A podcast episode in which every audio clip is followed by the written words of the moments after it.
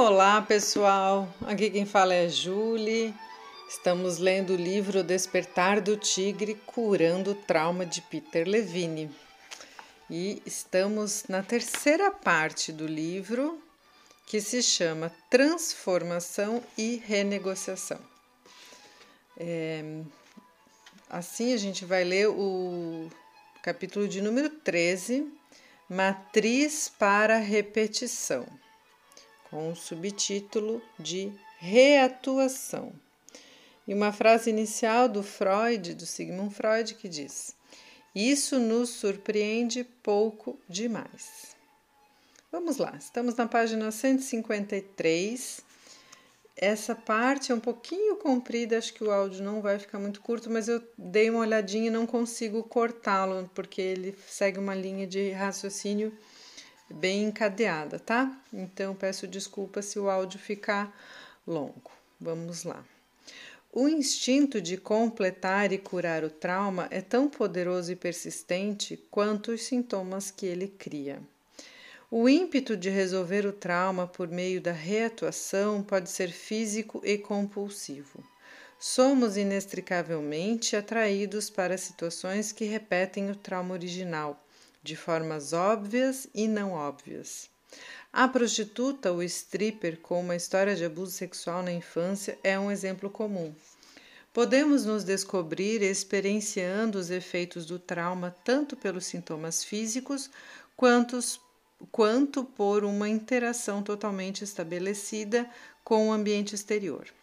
As reatuações podem ocorrer em relacionamentos íntimos, em situações de trabalho, em acidentes ou infortúnios que se repetem e em outros fatos que aparentemente são obra do acaso.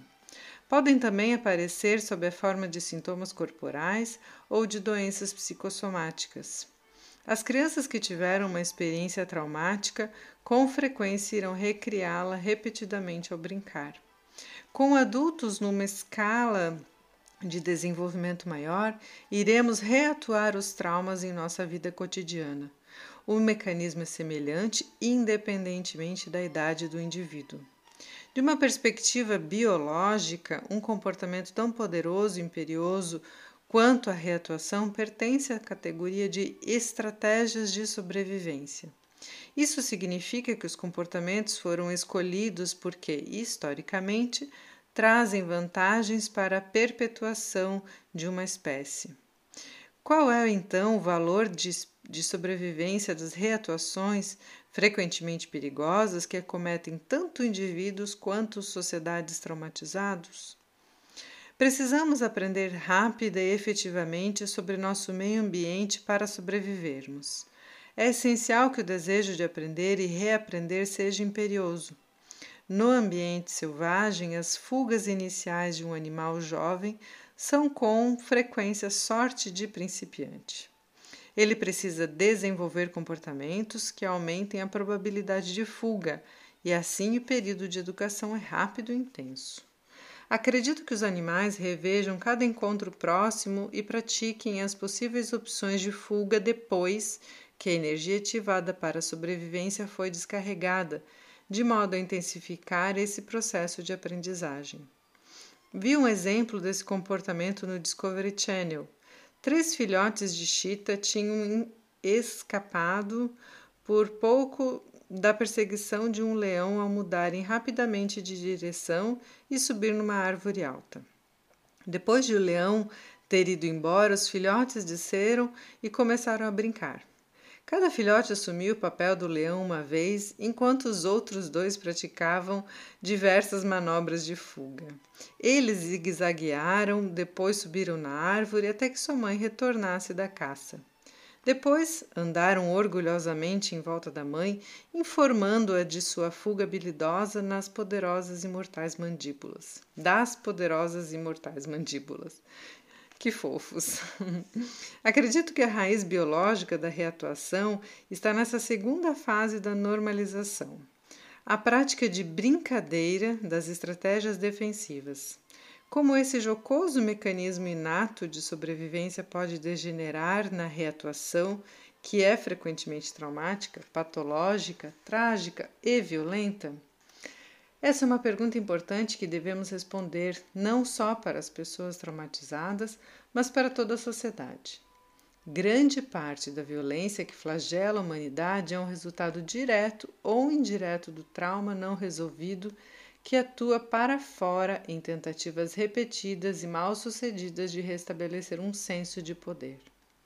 Os filhotes de Chita descarregaram a maior parte da intensa energia de sobrevivência que tinham mobilizado durante sua fuga bem-sucedida do leão, fase 1. Depois da fuga, pareciam alegres. Então entraram na fase 2. Eles começaram a, re a revisar, brincando, a experiência que os tinha levado ao domínio e talvez aos sentimentos de orgulho e de poder. Vamos examinar uma situação humana. Você está dirigindo e percebe um carro vindo em sua direção. Instintivamente, o seu corpo se mobiliza para se defender. À medida que você zigue-zagueia para fora do caminho, sente uma intensa descarga de energia. Você nota que o carro é um Mercury Cougar. Não conheço esse carro.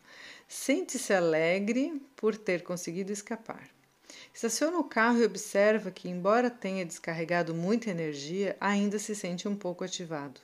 Você focaliza sua atenção na senso-percepção e observa pequenos tremores em suas mandíbulas e em sua pelve, que se espalham para todo o seu corpo. Você sente calor e formigamento em seus braços e mãos à medida que a energia se descarrega. Sentindo-se mais calma agora, começa a rever o acontecimento. Imagina vários cenários da situação e decide que, embora sua estratégia defensiva tenha sido bem sucedida, poderia ter agido de modo diferente. Você anota mentalmente essas alternativas e começa a relaxar. Dirige até em casa e conta à sua família o que lhe aconteceu. Há orgulho em sua aparência e você se sente com mais poder ao recontar o fato. A sua família o apoia e fica feliz por você estar bem. Você fica profundamente tocado pela preocupação que eles demonstraram e sente os braços acolhedores deles ao seu redor. De repente, você se sente cansado e decide cochilar um pouco antes do jantar.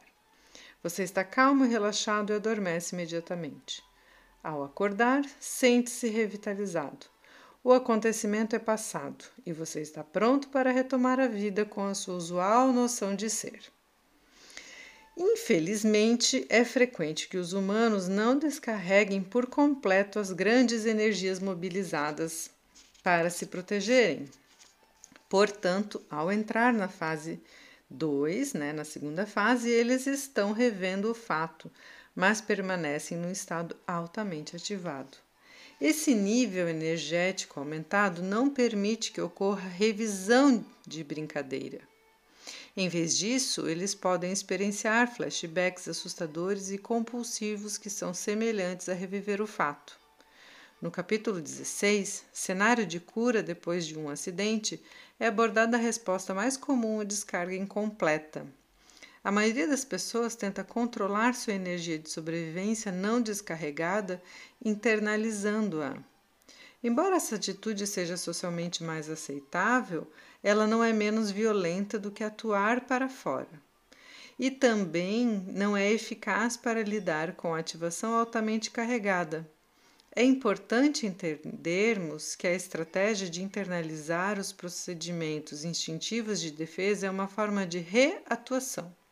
Talvez ela pudesse ser chamada de atuar para dentro. Por várias razões, nossa cultura prefere o método de cometer violência contra si mesmo. Obviamente, é mais fácil manter uma estrutura social que parece estar sob controle de si mesma. Contudo, acredito que exista outra razão mais imperiosa. Ao internalizar nossa propensão natural para resolver os fatos que ameaçam a vida, estamos negando até mesmo que essa necessidade exista. Ela permanece oculta. Um dos aspectos positivos do recente aumento de atuações violentas é que isso está nos obrigando a encarar o fato de que o estresse pós-traumático é uma importante questão de saúde quer se manifeste como atuar para dentro, quer como atuar para fora. Examinemos uma situação de atuar para fora. Você está dirigindo seu carro e vê outro carro vindo diretamente em sua direção. Seu corpo fica imediatamente tenso e depois congela quando você entra em pânico. Você se retesa, resignado com o impacto inevitável. Sente que perdeu o controle. Então, no último milésimo de segundo, luta para sair do pânico e sai da frente do outro carro. Enquanto isso, observa que o carro é um Mercury Cougar. Você estaciona o carro. O seu coração está batendo loucamente e você está ofegante. Enquanto tenta reassumir o controle, tem um momento fugidio de alta adrenalina, seguido pela intensa sensação de alta ativação. Você está assustado com essa energia e percebe que está ficando com raiva. A raiva ajuda. Você focaliza a raiva no idiota que quase o matou. Seu coração e sua mente ainda estão a toda e você percebe que suas mãos estão geladas e ainda coladas ao volante. Você imagina que está estrangulando o idiota com toda a sua força. As imagens do fato começam a passar na frente de seus olhos. A segunda fase começou, mas você ainda está muito carregado. O sentimento de pânico volta e o seu coração bate rapidamente. Você está perdendo o controle e sente raiva novamente. A raiva tornou-se sua amiga. Ela o ajuda a manter alguma aparência de controle. Os seus pensamentos voltam ao idiota. Ele arruinou o seu dia. Você fica imaginando se ele está passando pelo mesmo que você. Você duvida, pois ele é um idiota. Ele provavelmente seguiu seu caminho feliz sem reparar no, incidente. Você odeia essa possibilidade, mas começa a pensar que ela é verdadeira. Então tem uma imagem, lembra-se do carro, era um Cougar amarelo. Sua raiva aumenta com essa visão. Você odeia o carro e seu motorista. Você vai dar-lhes uma lição. Você dirige rua abaixo procurando o Cougar amarelo. Você o vê estacionado. O seu coração dispara e sua agitação aumenta à medida que manobra para entrar no estacionamento. A vingança será sua, haverá justiça. Você estaciona alguns carros depois, abre o seu porta-malas e pega a chave de roda. Num ímpeto de energia, vai de diretamente para o Cougar e começa a golpear o para-brisas com a chave de roda. Você golpeia várias vezes tentando descarregar uma intensa energia. De repente, para e olha à sua volta. As pessoas estão olhando sem acreditar. Algumas têm medo de você, outras pensam que você está louco, outras lhe lançam olhares hostis. Durante meio segundo você pensa na possibilidade de atacar as pessoas hostis. Provavelmente elas são amigas do dono do Colgar. Então você cai na real, percebe o que, fez, percebe o que fez e sente terrivelmente envergonhado. A vergonha imediatamente dá lugar ao pânico. Você agiu contra a lei e a polícia já deve estar a caminho. É o momento de fugir. Você corre para o, ca corre para o carro e sai cantando os pneus. Quando chega em casa, a vergonha é imensa.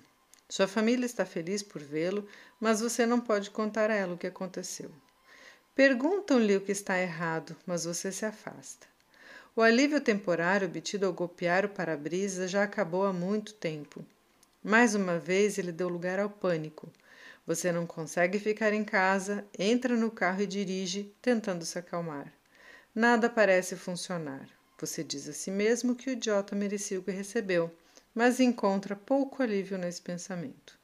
Você decide que precisa de ajuda para relaxar e se dirige para o bar mais próximo. Obviamente, essa resposta tem muito pouco valor para a sobrevivência. A pessoa da situação descrita não consegue rever o fato de modo inteligente por estar num estado altamente ativado.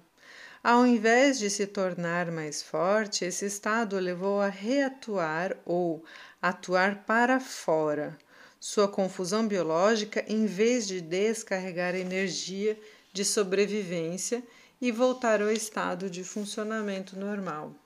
É importante evitar julgar esse tipo de específico de resposta. Precisamos vê-lo como ele realmente é, uma tentativa mal sucedida de descarregar energia intensa mobilizada para se defender contra uma experiência percebida como ameaçadora à vida. O psiquiatra James Gilligan, em seu livro Violence, faz essa afirmação eloquente. A tentativa de alcançar e manter a justiça ou de desfazer e prevenir a injustiça é a única causa universal da violência. Num nível emocional e intelectual, o insight do Dr. Gilligan é profundamente é profundo e acurado, mas como ele se traduz no nível biológico do funcionamento instintivo, acredito que no mundo sem pensamentos da senso-percepção, a justiça seja experienciada como finalização. Sem a descarga ou a finalização, estaremos fadados a repetir o trágico ciclo da reatuação violenta, quer ela ocorra por medo de atuar para fora ou de atuar para dentro. Admitir o fato de que uma parte significativa do comportamento humano acontece a partir de estados hiperativos, hiperativados provocados por respostas incompletas diante da ameaça nos deixa humildes. A maior parte da humanidade parece ficar fascinada, talvez até mesmo hipnotizada pelas pessoas que atuam externamente a nossa busca de justiça. Existem numerosos livros detalhando a vida dos serial killers e muitos deles são best-sellers. O tema da justiça e da vingança é provavelmente o assunto dos, de mais filmes do que qualquer outro tópico. O anseio pela finalização e resolução, o que eu chamo de renegociação do trauma, está por trás de nossa poderosa atração pelas pessoas que atuam. Numa renegociação, o ciclo repetitivo da reatuação violenta é transformado num acontecimento curativo. Uma pessoa transformada não sente necessidade de vingança ou de violência. Vergonha e culpa se dissolvem na poderosa onda de renovação e autoaceitação. Infelizmente, há muito poucos exemplos desse fenômeno na literatura e no cinema. Uma situação comum, como a colisão, faz parte da vida cotidiana e tem mais a nos dizer do que aquilo que acontece nos filmes. Na página 133 de Violência, Gilligan escreve: Se queremos entender a natureza do incidente que normalmente provoca a vergonha mais intensa e, portanto, a violência mais extrema, precisamos reconhecer que é exatamente a trivialidade do incidente que faz com que o incidente provoque tanta vergonha e a intensidade da vergonha, como eu disse, que faz com que o incidente tenha tanto poder de traduzir violência. Quando as pessoas estão sobrecarregadas e não conseguem se defender de modo adequado, frequentemente sentem-se envergonhadas. Quando agem de modo violento, estão buscando justiça e vingança por terem sido envergonhadas. No capítulo 7, discutimos o fato de o cérebro humano ter três sistemas integrados: reptiliano, que são os instintos, mamífero, emoções, e neocórtex racional. A vergonha é uma emoção formulada pelo sistema mamífero cerebral. Justiça é uma ideia formulada pelo neocórtex. Mas e os instintos? Minha opinião é que se o impulso instintivo para descarregar a intensa energia de sobrevivência for bloqueado, então o funcionamento dos outros dois sistemas cerebrais será profundamente alterado. Por exemplo, vamos examinar a situação de reatuação mencionada anteriormente. Qual o efeito da energia não descarregada sobre as respostas emocionais e racionais do indivíduo? De modo bastante simples, o cérebro emocional traduziu essa energia como raiva. Então, o cérebro racional criou a ideia de vingança. Esses dois sistemas interrelacionados estavam fazendo o que podiam, dadas as circunstâncias. Contudo, por causa do fracasso em descarregar instintivamente uma energia biológica muito poderosa, foram colocados numa posição com a qual não estavam preparados para manejar o resultado dessa tentativa é reatuação e não renegociação. Embora o comportamento violento possa trazer um alívio temporário e aumentar o sentimento de orgulho, não existe finalização sem a descarga biológica. Como resultado, o ciclo de vergonha e violência recomeça. O sistema nervoso continua, continua altamente ativado, o que impele as pessoas a buscar o único alívio que conhecem, mais violência. O acontecimento traumático não é resolvido e as pessoas continuam a se comportar como se ele ainda estivesse acontecendo, pois, falando em termos biológicos, ele, ele está. Seu sistema nervoso ainda está altamente ativado. Os três filhotes de Chita já mencionados sabiam quando o fato real tinha acabado. O ser humano, com sua inteligência muito superior, nem sempre sabe. Impressionado pelo modo como as pessoas pareciam reviver temas de sua infância durante toda a vida, Freud cunhou o termo compulsão à repetição para descrever os comportamentos, relacionamentos, emoções e sonhos que pareciam ser replays do trauma inicial. A observação de que as pessoas continuam a se colocar em situações estranhamente reminiscentes de um trauma original, de modo a aprender novas soluções, foi central para o conceito de compulsão à repetição de Freud. Pessoal, vou parar por aqui. O áudio já ficou bem longo, mas como vocês puderam perceber, ele não, ele vinha encadeando bem as ideias, né? E aí o que ele traz é que não adianta a gente ter uma reação violenta a partir de uma situação, né? Por exemplo, lá a batida no carro, ou pelo menos que perdeu ali o controle, e aí sair atrás e bater, porque aí a gente vai estar descarregando a partir de uma outra coisa, né? Não vamos estar é, reatuando o trauma e descarregando a própria energia biológica. A gente vai estar racionalizando e tentando se vingar, né? E gerando então um ciclo que ele chama aqui de disfuncional e que acaba não fechando, né? A, o que a gente precisa, que é a reatuação mas de uma forma a liberar a energia cristalizada no momento, né? Bem legal, espero que vocês tenham boas reflexões, assim como eu, e até o próximo áudio.